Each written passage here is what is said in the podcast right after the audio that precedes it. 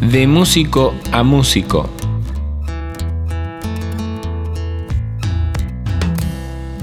Una charla entre colegas.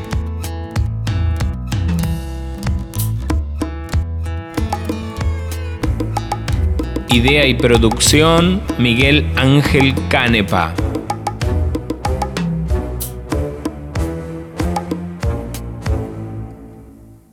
Episodio 1 Gerardo Di Giusto. Bueno, estamos acá con Gerardo Di Giusto, distinguidísimo músico argentino. Bueno, radica en París, pero toca por todo el mundo. Toca, compone, le encargan obras. Un fenómeno total. Admiro totalmente al, músico, al compositor y a la persona, pues un tipazo además. No, no exageremos, no exageremos. Después me van a decir cuánto te pagué. bueno, Gerardo, este espacio es para hacer entrevista de músico a músico. O sea, eh, lo que nosotros hacemos es comunicarnos con otros músicos desde la técnica, la experiencia. Este, y bueno, vos sos un tipo muy experimentado, tenés una obra realmente hermosa, admirable, siempre activo, siempre activo. Y ahora, incluso en tiempos de pandemia, decime cómo te está yendo en este momento, qué estás haciendo, porque vi que también acabas de subir un, video de abril, o sea, muy reciente.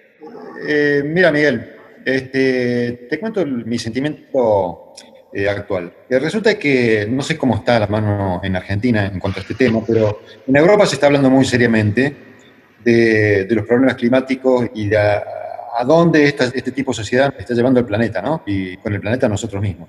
Entonces, eh, como dijiste, yo ya hice bastantes cosas, ya estoy pisando los 60. Yo creo que cada persona que está habitando este planeta tendría que invertir una parte de su tiempo en, en hacer algo por mejorar las cosas, ¿no? Desde lo que cada uno sabe hacer o desde su comportamiento, pero no es solamente tomar el, eh, separar el papelito de, lo húmedo y hacer este, eh, compost. sí, los compostos, sino em, directamente emplear una parte de su tiempo para ir hacia ese cambio que se nos, se nos va a imponer eh, ineluctablemente, porque ya el petróleo está faltando, ya esta crisis que camufló, se podría decir así, digamos, le tocó que vino el coronavirus, pero ya estaba anunciada una crisis que se venía, este tipo de, de acontecimientos. Acá se está sufriendo bastantes sequías, eh, se está sufriendo eh, calores que son inhabituales eh, en Europa, sobre todo en Francia, pero bueno, en otra parte de Europa también, ¿no? Y el problema está serio. Entonces, yo desde lo que sé hacer, que es la música, me estoy poniendo, yo diría que casi el 100% de mi tiempo en eso. O sea, tengo la suerte de poder componer y la composición es algo que, genera una energía común, porque uno pone en un papel o en la computadora unas notitas escritas, es, una idea que después, para que sea concreta esa idea, tiene que haber una cantidad de gente que, lo haga sonar, ¿no? Cuando vos, este, teniendo la alternativa de escribir o una cosa eh, o comercial o una cosa eh, para divertirse o una cosa para pensar, eh, una cosa para reflexionar. Yo tomo la opción en este momento de, de, escribir una cosa para reflexionar y para, para que se forme un sentimiento común eh, que nos lleve a, a, sensibilizarnos cada vez más frente a este problema. ¿no? Eh, así que estoy desde el año pasado, te digo porque trabajé todo el año pasado en una obra que se va a hacer en, en junio ahora, con, con orquesta grande, orquesta sinfónica, con, un coro profesional y un coro formado por eh, el público mismo, que se inscribe con, anticipación y hace una 10 ensayos más o menos, y después canta desde la tribuna, en un lugar muy grande, que acá eh, hay unos eh, lugares de espectáculo muy grandes que se llaman Zenit, un lugar que, tiene más o menos unos 7.000 espectadores y el coro que se había formado ya era de 1.000 personas. ¿Viste? lamentablemente este, la obra está lista, ya habían empezado a ensayar desde septiembre, y bueno, no se pudo hacer. Esperemos que se pueda hacer eh, el año que viene. Eh, pero mm, bueno, por eso yo sigo activo, porque por más que mi actividad remunerada, digamos, los conciertos, algunas giras, algunos estrenos que, estaban previstos desde el principio de año hasta, hasta junio, hasta, digamos, hasta final de agosto, se cayó todo, ¿no? Pero mm, yo seguí escribiendo, terminando, mejorando esta obra y va para adelante. Inclusive hay un derivado que ya te voy a contar que se está gestionando entre Europa y Argentina. Qué bueno eso, qué bueno eso. Siempre, siempre te acordás de, acá, venís siempre. ¿Seguís viniendo una vez al año, un par de veces al año? Se cortó bastante la dinámica con, el, con los recortes que hubo en el último gobierno, ¿no? Porque yo trabajé mucho en el medio, si se puede decir oficial, oficial porque trabajé con orquestas. Desde el 2006 he ido todos los años y cada vez más, viste, dos, tres veces por año, cuatro veces por año Argentina. Y he trabajado con muchas orquestas, con muchos coros, con mucha formación allá, que son formaciones que dependen de, de un teatro o de, de, un organismo oficial, ¿viste? Como la Banda Nacional de Ciegos, la, Orquesta Filiberto, de, ¿viste? música ciudadana, eh, distintos coros con la Sinfónica Nacional de, de Córdoba, de Salta, de, de Paraná, de eh, Bahía Blanca, de la banda sinfónica, bueno, con un montón de cosas que, con las que he trabajado y que lamentablemente esta dinámica se cortó, porque, bueno, por, por voluntades políticas, ¿no es cierto? Sí, una de, un de financiamiento muy importante en los últimos años. Veremos, ahora, bueno, después del COVID veremos cómo queda todo acá, porque la economía, digamos, va a retroceder casi un 8%, pero como todo el mundo, ¿no? Esperemos que se rearme la cosa. Esperemos porque la parte cultural es un vehículo muy importante, ¿viste? Para eh, hacernos, acercarnos hacia cosas que son más esenciales eh, que tocan a, a, los sentimientos, que tocan a, como te decía, a una reflexión, a una manera de ver la vida. Nos ayuda a, a quitarle un poco de importancia a, a, lo que fue el rey en este último siglo, que fue lo material, ¿no? Lo material está bien. El dinero. Claro, está bien, este, nos ayudó a vivir un montón de cosas, pero no tiene que reinar, ¿viste? no tiene que reinarnos nuestra vida y no tenemos que pasarnos nuestra, nuestra vida trabajando para lo material. Es una lástima porque estamos perdiendo nuestra vida. ¿viste? Entonces, dejemos una, una, parte y una gran parte del tiempo para disfrutar, de, para disfrutar de la vida. Y uno de los disfrutes es la comida, el compartir, eh, la música, eh, el arte en general, ¿no? las amistades, eso es la vida. Esencial, es lo que hace que la vida valga la pena. ¿no? Sí, sí. Yo creo que también eh, este periodo nos habrá hecho reflexionar muy, bastante con respecto a eso, ¿no? Por lo menos el sentimiento que he encontrado alrededor mío, entre la gente que conozco. Comentamos eso y eh, cuando te das cuenta qué es, lo que son las cosas, cuando estás ahí encerrado y te pasas tres meses encerrado, ¿viste? Decís, ¿qué es lo, qué es lo que es lo esencial, ¿viste? Porque no podés ni dar una vuelta en el auto, no, y al final no te, no te falta, ¿viste? Ir a dar una vuelta en el auto, ¿qué es? Te falta más que todo encontrarte con los amigos y poder hablar por Skype y el contacto humano, ¿viste? aunque sea por, ya te digo, por, por teleconferencia, lo que sea, pero estás añorando eso, estás añorando estar con el otro compartir con el otro. Espero que vayamos un poquito para ese lado. Bueno, muy bien. Eh, bueno, yendo un poco a tu trabajo, me, quedé impresionado con eso de, del semejante coro y pero que cante el público, digamos, de forma orgánica, siendo parte de la obra, me, me sorprende. Vos no, no paras de sorprenderme con las cosas que haces. A lo largo de toda tu obra, uno ve que abordás formaciones súper diversas, súper, súper diversas. O sea, y eso lo haces en base a, pedidos, en base a ideas que surgen de vos y después buscar la financiación, o al revés, decir, bueno, mira, tenemos este proyecto y, y bueno, eh, trabajas en base a lo que te piden. Es muy variado, las ocasiones son muy variadas y cuando uno está en movimiento las cosas se generan, ¿no? Eh, o sea, estás en movimiento y generas movimiento.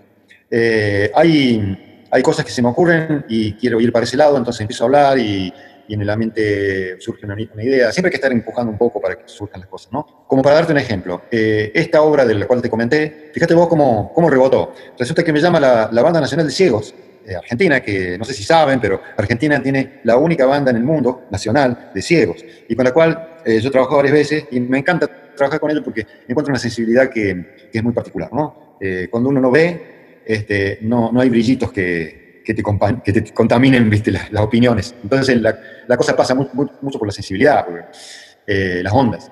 Y resulta que yo he trabajado varias veces con ellos y siempre bien. Y entonces me llamaron, me llamó el responsable y me dijo, che, estamos buscando qué hacer porque estamos en el confinamiento, todavía estamos, este, va a seguir la cuarentena para nosotros, ya prácticamente hasta fin de año, entonces estamos viendo, ellos trabajaron con Vitale también, han trabajado con, con Longieco y dice, estamos llamando a la gente que, con la que nos sentimos bien y, y bueno, una de las personas con las que nos sentimos bien es vos, entonces a ver qué ideas tenés.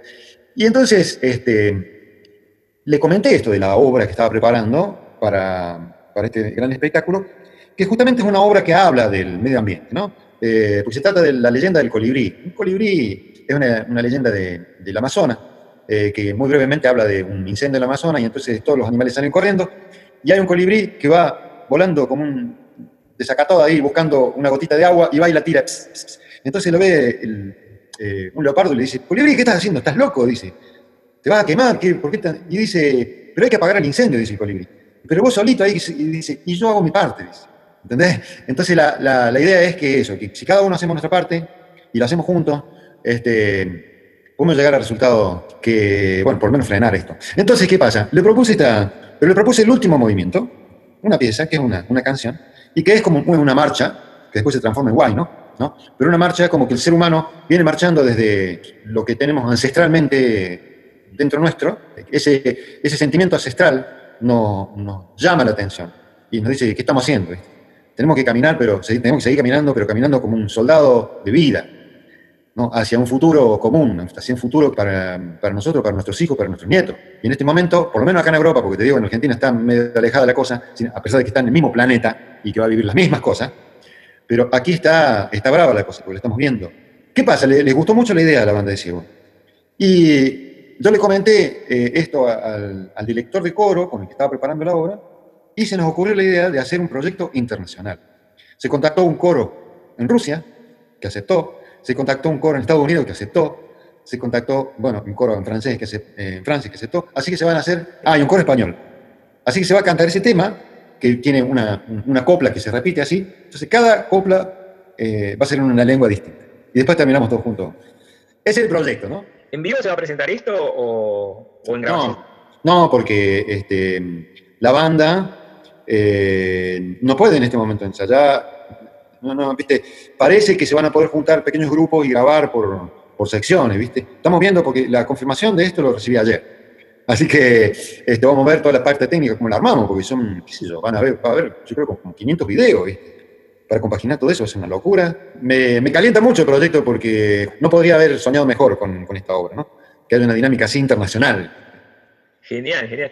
Y vos sabés viste que se está usando mucho eso, el Colón también ha, sacado, ha hecho grabar sus músicos en forma independiente. Incluso llegó algo acá de Francia, una canción hermosa, algo como La Tremés, algo así se llama. Es una canción que dice, no podemos vivir sin, sin ternura. Dice la ternura. ¿Cómo se dice la ternura en francés? Tendresse. Es, bueno, La Ternura. Es hermosa, una canción que llegó acá y, este, también muchos cantantes, muchos músicos, todos aportando su parte. Un estilo Playing for Change, ¿viste? Ah, mira, no la, no la conocía esa. Ah, el estilo de lo que hiciste vos ahora con los niños de Gaia, también excelente, hermoso el trabajo ese también. Muy reciente también, ¿no?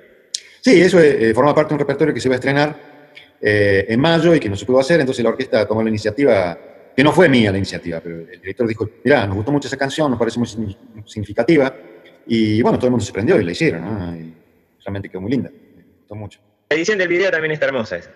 Sí, está buena la edición, porque yo me sorprendí realmente. Le hizo, ya te digo, cuando hay una, una causa más o menos bastante noble, la gente se prende, ¿viste? Y, este es un tipo que hace videos profesionales, ¿viste? Lo hizo.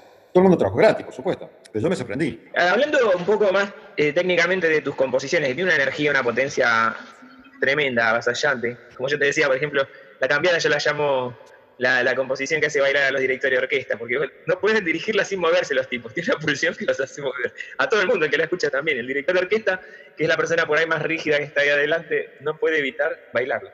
Pero estaba escuchando también este Malambo el Sonda 1 que hiciste, que es para dos pianos y percusión. ¿Siempre te apoyas mucho en ostinatos para elaborar tus composiciones? ¿O, es un recurso al que recurres a veces o te sale así?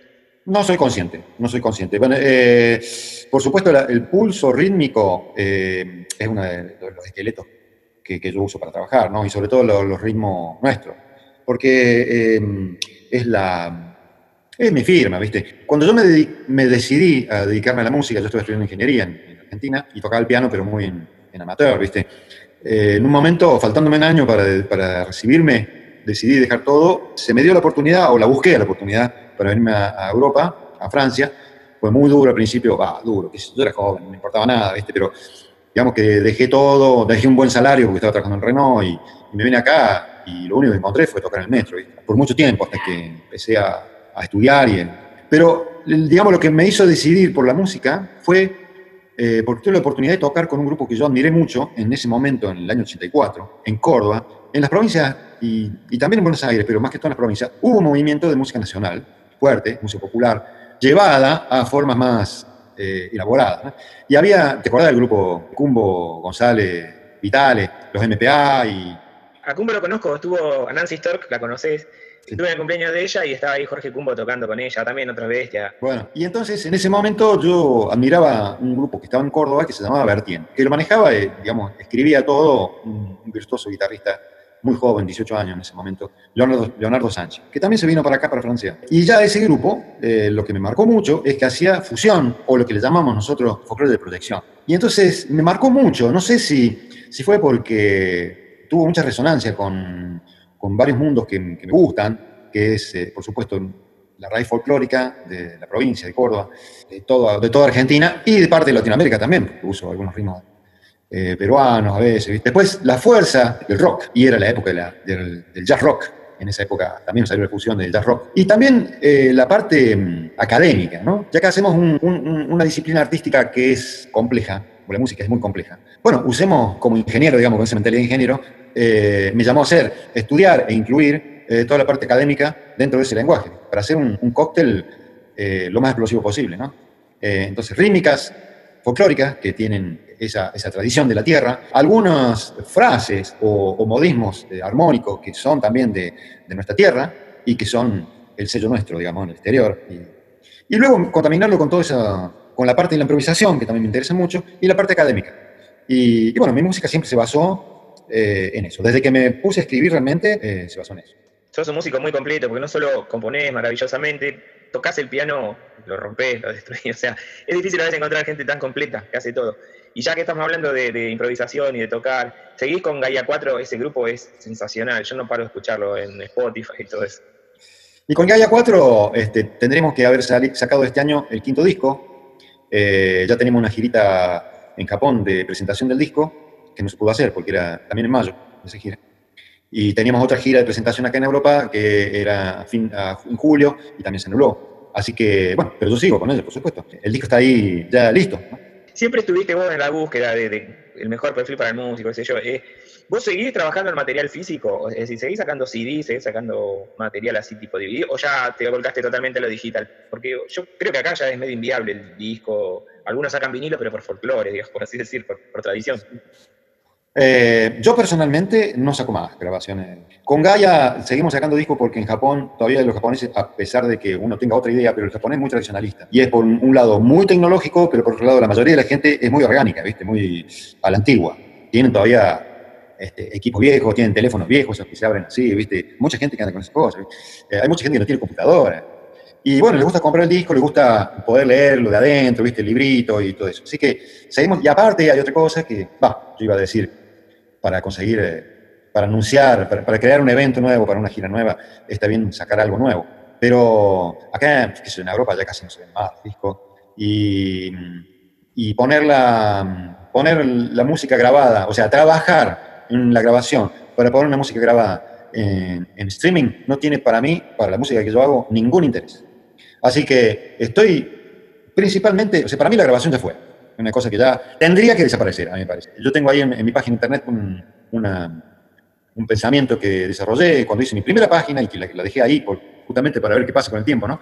Pero la hice en el año 2000. Después, luego de una reflexión, puse que la grabación fue un, un invento enorme que le sirvió mucho a la, a, a la transmisión de conocimientos eh, musicales entre los músicos y entre la gente, porque por ejemplo sin la grabación no podríamos saber que había tocado eh, Charlie Parker o los improvisadores, que no dejaron nada escrito, pero sin embargo tocaban y, y crearon un estilo, ¿viste? Y sobre todo en el, en el, jazz, en la música improvisada, porque eso no se escribe, ¿viste? Entonces no quedó nada más que la grabación.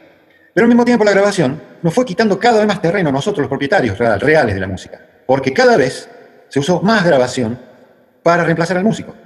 Se, se empezó a reemplazar en los bailes, en la época en que se bailaba tango en los años 50, había no sé cuántas orquestas en Buenos Aires tocando. Y poco a poco se fue reemplazando por el, por el DJ. Este, se reemplazó eh, en, en, la televisión, porque se empezaron a, los cantantes empezaron a pasar con bandas. Este, se reemplazó con los discos, porque la gente ya escuchaba, tenía acceso en la casa a la música sin tener al músico. Eh, no te olvides que antes, antes de la grabación, si no tenía el músico tocando, no podía escuchar música. O sea, hay que ubicarse en eso. Y fíjate que nunca en la historia del ser humano eh, se ha escuchado más música que en este momento. Porque todo el mundo anda con el teléfono y los auriculares. Sin embargo, al músico no le llega un mango. O sea, estamos desapareciendo, los músicos, por culpa de la grabación. Y por culpa de los comerciantes de la grabación. Porque los comerciantes de la grabación siguen ganando plata por cosas que nosotros grabamos y las ponemos gratis. Porque no nos queda otra. Spotify está lleno de eso. Eh, YouTube está lleno de eso. Y todos los otros soportes están llenos de cosas gratis que la gente pone, gratis o casi gratis, porque si lo pones para, para juntar un mango, para que te paguen tenés que tener miles y miles de, vistas y de, y de audiciones, ¿viste? Que la música que no es comercial no tiene los miles, entonces desaparece. Y se está empobreciendo cada vez más el lenguaje musical, a llegar a valores que ya son alarmantes. Son alarmantes, porque empezás a hacer un poquito de retrospectiva, ¿viste? A ver lo que la gente, lo que la música popular era hace pocos años atrás, el nivel y la sabiduría que había era 300, 400, mil veces más de lo que se escucha hoy, ¿viste? En la música popular estoy hablando, ¿no? No te hablo de folclore, no te hablo, eso, eso sigue siendo como siempre, pero la- lo, que, lo que escucha la gente, y sobre todo los jóvenes, hay una incultura tremenda. Yo leí mucho un músico argentino, se llama Ricardo Capellano, capaz que lo conocés, no sé, es un guitarrista. Sí, sí. Y escribió, viste, sobre la música popular, o qué, y distinguió entre lo popular y la popularidad, ¿no? Y habla mucho de los enlatados. Ahora las compañías generan este, producción musical, entre comillas, que ni siquiera son músicos los que ponen cantantes, o sea, hacen casting y llaman a gente que tiene una determinada imagen, los ponen a cantar y lo- los arreglan con el autotune. Y todo eso invade la calidad musical es, es malísima, no viene de músicos, viene de, de- de esos ingenieros que desarrollan esos enlatados y después ponen a gente a cumplir con esos este, roles que ellos buscan, tipo de físico, tatuado, qué sé yo, ¿entendés? Y bueno, eso es lo que hay. Mirá, este, yo conozco perfectamente bien cómo es el mecanismo, porque mi hijo, eh, como yo te decía, yo, yo sí estudio ingeniería y después me dediqué a la música. Y tengo dos hijos, uno que es ingeniero y otro músico profesional. ¿no? Este, el músico está haciendo muy linda carrera, Matías. Bueno, está bastante en la pop, principalmente en la música pop que hay acá. ¿no? Y tiene su, su novia que eh, trabaja en Uni- Universal, que es una de las tres compañías. Se, se- ella se ocupa de, de la parte streaming de Universal, ¿no? Y estuvo acá en el confinamiento, estuvo en mi casa, ¿viste? Se quedaron los dos este, a compartir con nosotros. Eh, bueno, entonces ella siguió trabajando a full en teletrabajo porque todo lo que es la parte streaming estaba a fondo, ¿viste? Y, bueno, charlando mucho y viendo cómo funciona, yo sabía bastante, pero ahí profundicé un poco más. Fíjate vos, qué víctimas somos, ¿no? De un mecanismo, porque, viste, Spotify, por ejemplo, eh, funciona por playlist. Vos querés, qué sé yo, escuchar eh, reggaetón o, o- o rap o, no sé, de, de tal lado, de tal lado, va y te, y te propone una, una- una lista. Los seis primeros temas de cada playlist están elegidos por la dirección. O sea, son ellos que deciden. No es la, ahí no hay, no hay eh, eh, número de, de audiciones, de, de escucha, ni like, ni nada. Son ellos que dirigen el tipo de música que ellos deciden que la gente escuche. Y vos nunca escuchás más de seis temas de una, de una playlist, ¿viste? Te pasa a la otra. ¿eh? Bueno, entonces, y la elección, qué casualidad, nunca va para, el lado de mejorar la, la calidad musical, sino de siempre empeorar la calidad musical. Y como vos decís, las producciones hoy son, te digo porque mi hijo Matías está haciendo esas producciones también, ¿viste? Él es una computadorita chiquita así, donde hace todo ahí, y después viene un cantante y se pasa una media hora ahí, improvisa una, una melodía y unas letras, que también son improvisadas mucho en el rap, ¿viste? Así, y ahí quedó. Y es lo que venden los tipos. Por ahí le toca un mango al cantante o qué sé yo, pero lo que se meten en la guitarra son, son, son los que hacen streaming, los, productores, los que, firman el contrato y chao. Y es un fenómeno para analizar, porque ponele en YouTube tenés de todo. Tenés, music tenés producciones buenas y tenés youtubers que cantan que son horribles en muchos casos, y, vos decís, y los pibes eligen a los youtubers y vos decís, algo pasa, porque tenés la opción en YouTube de elegir otra cosa, ¿entendés? Pero ya como que, como decís vos, hay un bombardeo, una cosa. Que Porque vos tenés la elección, pero eh, los chicos, ¿a qué se abonan? ¿De qué tienen abono? Eh, ellos no están escuchando en el teléfono YouTube, porque tenés que ponerte a buscar. Y le da fiaca ponerse a buscar. ¿Qué es lo que hacen? Lo primero, todo el mundo, todo el mundo tiene su abono en Spotify. Yo no lo tengo. ¿no? Van a, eh, a las pelis. Sí, yo lo tengo ahí, pero es una porquería. O sea, y de, de las streaming, el que peor le paga a los músicos es Spotify. El que peor paga es YouTube, después Spotify. Eh, y los que más pagan, ponele, son ah, Apple, Apple Music y yo. eh, son las más chicas, el otro, ¿cómo se llama? Napster, ¿viste? Que no, no, no tiene nadie suscripciones. Pero te hablo de una diferencia de seis veces más. O sea, Napster te paga casi seis veces más lo que paga Spotify. Pero Spotify es una plaga, ¿viste? Está por todos lados. Yo te estoy hablando de, de la pobreza, hacia dónde va la pobreza, la pobreza cultural, ¿viste? Porque lo- los músicos que hacen música un poco alternativa, o que no, no nos olvidemos que en los años 70, 80, lo popular era la música alternativa, ¿ah? no nos olvidemos. ¿ah? Fíjate, Woodstock, eh, todos los grupos que aparecieron, es Genesis, Yes, eh, eh, grupos que con, con, un nivel musical de la puta madre, y era música popular, o sea, todos los jóvenes estamos enganchados con eso. Este, hoy, alguien que hace ese tipo de música o algo similar, por más que sea ayornado a lo que de hoy, no lo escucha nadie. No tenemos público, no tenemos más público. El joven tiene el coco comido por cosas fácil, porque no, no quiere ni siquiera ir a buscar en YouTube. Puedo decir, sí, en YouTube hay todo, por supuesto que hay todo, pero hay que ir a buscarlo. Y nadie quiere ir a buscarlo. Prefieren pagar el, el abono de Spotify y que le den lo que ya está premasticado. Sí, bueno, es preocupante, pero... Es preocupante, es muy preocupante. Este, es preocupante, como vos decís, que yo ando por muchos países en Europa, en Asia y toco por muchos lugares, y es preocupante ver que el público está envejeciendo con uno, ¿viste? Y que cuando, cuando ya los que son un poquito más eh, viejos que uno ya no puedan venir al concierto, vamos a quedar sin público. O sea, los jóvenes no se renuevan más. Y no es que hacemos música de viejo, los músicos jóvenes me contactan para pedirme obras, para tocarlas, ¿viste? He, recibido comentarios, che, pero ¿por qué suena tan moderna tu música? Es que no es, no, es moderna, no no es, nueva. Son todas cosas que existieron siempre, pero que por ahí a un joven le parece moderno porque lo escucha por primera vez, ¿viste? No lo escuchó nunca eso. No tiene oportunidad de buscarlo, de, de, escucharlo porque ni siquiera lo busca, ni siquiera sabe que existe. Hay una cantidad de contenido que es eh, avasallante, ya uno no lo puede eh, abordar. De hecho, yo ahora recién publiqué un CD para subirlo a los streaming y antes tardaban dos días en subirlo y ahora tardaron veintipico de días porque esta es la cantidad de material que están recibiendo. Veintipico de días, se multiplicó por diez. Una cosa de loco. Y sí, bueno, más que en este periodo, viste que lo único que puede hacer es grabar para dárselo, para poner en streaming. Y fíjate vos que estuve pensando en ese fenómeno, eh, que al final vos decís, este, ¿quién, es, ¿quién necesita más uno del otro? el público del artista o el artista del público. Porque tener esa necesidad de grabar y, y tirarla al océano así, ¿viste? Uno se pregunta al final, eh, ¿para qué sirve, viste? No sé, es una gran reflexión que tenemos que tener eh, los, músicos, los artistas en general, también, viste, los poetas están viviendo lo mismo, la gente de teatro capaz que un poco menos, porque, porque se, sigue yendo al teatro, eso no lo puede reemplazar, no lo puede ponerte una, una obra de teatro y escucharla, viste, es verdad, pero también la gente de teatro es más de ir al teatro. O sea, el actor va, el, dramaturgo va, el músico muchas veces está muy ensimismado en, en, su creación, que sé yo, no va tanto a ver otros músicos. Yo soy de ir, pero no es muy común, ¿viste? O sea, y lo entiendo porque, qué sé yo, también es una tarea bastante... Bueno, pero una cosa es que el músico no vaya a ver a otro músico, porque hay un fenómeno, y me incluyo también, porque yo soy medio así, eh, hay un fenómeno de que no sos público, sos músico, ¿viste? Bueno, Gerardo, eh, vamos cerrando la entrevista. La verdad, te estoy muy agradecido y siempre has sido una gran persona, un músico enorme, pero una gran persona, siempre me has atendido con la mejor de las cordialidades. Te quiero... Eso te lo ganaste vos, Miguel. ¿Eh? Te, lo ganaste, eh, te, lo ganaste, vos en muchas oportunidades, con todas las manos que, que me diste, que no me olvido, esa vez que fuimos con el coro de los niños, el intercambio que se hizo y que nos salvaste las papas. Eh, bueno, siempre estuviste ahí de fierro, las charlas que dimos en el conservatorio. Eh, no, yo, siento que, te debo cosas también, así que este, el, encuentro, el encuentro lindo fue, fue mutuo. tengo Bueno, te agradezco mucho. Yo en realidad eh, disfruto de, tu música. sos un tipo conocido, para mí me gustaría que te conozcan mucho más porque la verdad que lo que haces es espectacular.